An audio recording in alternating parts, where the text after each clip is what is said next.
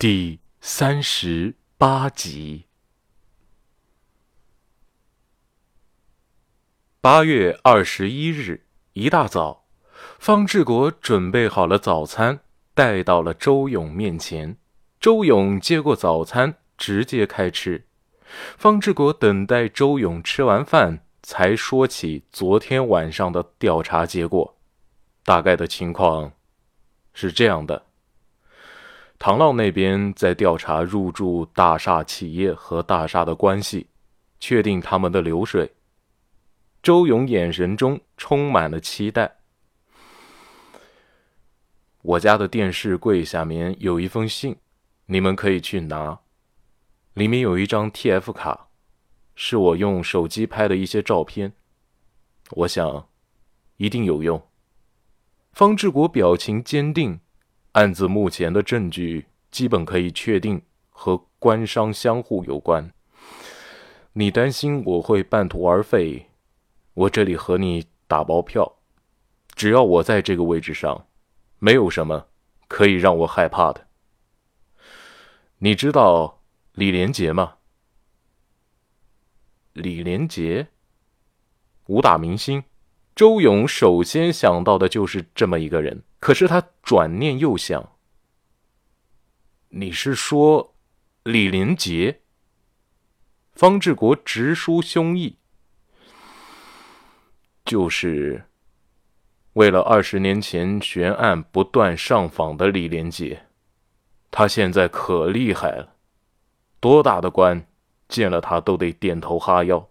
我打算找他们的工作班子过来。”给他们上上政治课，周勇说：“那太好了，我希望自己可以单独见见他。”见他，方志国似乎有些为难。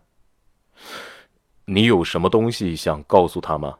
嗯，我想给他讲讲这几年的故事，他应该可以和我得到共鸣吧。周勇的表情毅然决然。在此之前，我想再见一个人，这个人对我来说很重要。什么时间见？方志国脸色阴郁。是谁？周永回。从我家把 TF 卡搜出来之后就可以了。这个人就是随队主刀法医孙达。一切就和周勇说的一模一样。果真就在周勇家的电视柜下面发现了。一个牛皮纸的信封，偌大的信封里只存放了一张 TF 卡。当日下午，队长办公室中，方志国和李安怀中都抱着一块平板电脑，上面是一些照片。一旁的小孙解释道：“TF 卡中一共有六十多张照片。”因为都是夜间拍摄的，基本上都看得不太清楚照片里的人物。不过我在技术部找到人，对图像进行曝光锐化处理。嗯，技术科的那边人说，照片不存在 PS 的处理，是实打实拍出来的。照片中的人物五官基本上都可以看得很清晰。嗯，其中的话有部分是入驻国贸大厦的企业老总，在这些人中还有一个人。出入的相对频繁。小孙把照片找出来，是一个身材肥胖的男人。此时，他的怀里正搂着一个衣衫不整的女孩，伸出手指指着对面精瘦的男人。方志国他一眼就认出了孟长青。孟长青和那个人，果然这里面有一些猫腻。这些照片中。男人搂着的女孩，全都是一副稚嫩的脸庞，看年纪都不会超出十六七岁。女孩们衣着凌乱，表情显得非常的别扭。李安的后槽牙都要被自己咬碎。这些女孩的信息都能查出来吗？小孙说：“排查需要一定的时间。”李安抬头问。要多久的时间？小孙如实回答。照片这么多，而且这个女孩都不重样，可能需要一个月的时间才可以全部都排查完。好的，你们现在去查吧。小孙走后不出一分钟，去调查银行流水的唐浪就走进了办公室。流水目前已经查清楚了，孟长青和韩露两个人的银行卡从年后到现在，几乎每天都有两万元的汇款记录。他们在国外也有开户行，同样也有相关的流水信息。通过汇款源头查找到汇款账户，都是这些入驻国贸大厦的企业账户。孟长青在国外的女儿，还有一些直系亲属的账户，我们也都查了。嗯，这些人的个人账户全都挂靠在多个皮包公司上，可以增加流水的额度。李安拿着大概有三四斤重的流水凭证，对唐浪说：“很好，你先回去吧。今天一天，警方得到了两样重要线索，一个是周勇偷拍的照片。”另外一个就是孟长青他们的流水信息，可是这些和八幺四专案的女孩跳楼毫无关系。李安把流水凭证放在了一边，这些线索根本就不能指向徐瑶跳楼的真正原因啊！方志国起身坐到了李安的面前，说：“你看一下周勇笔记本记录的最后一条车辆信息。”你就知道到底有没有指证徐瑶的线索了。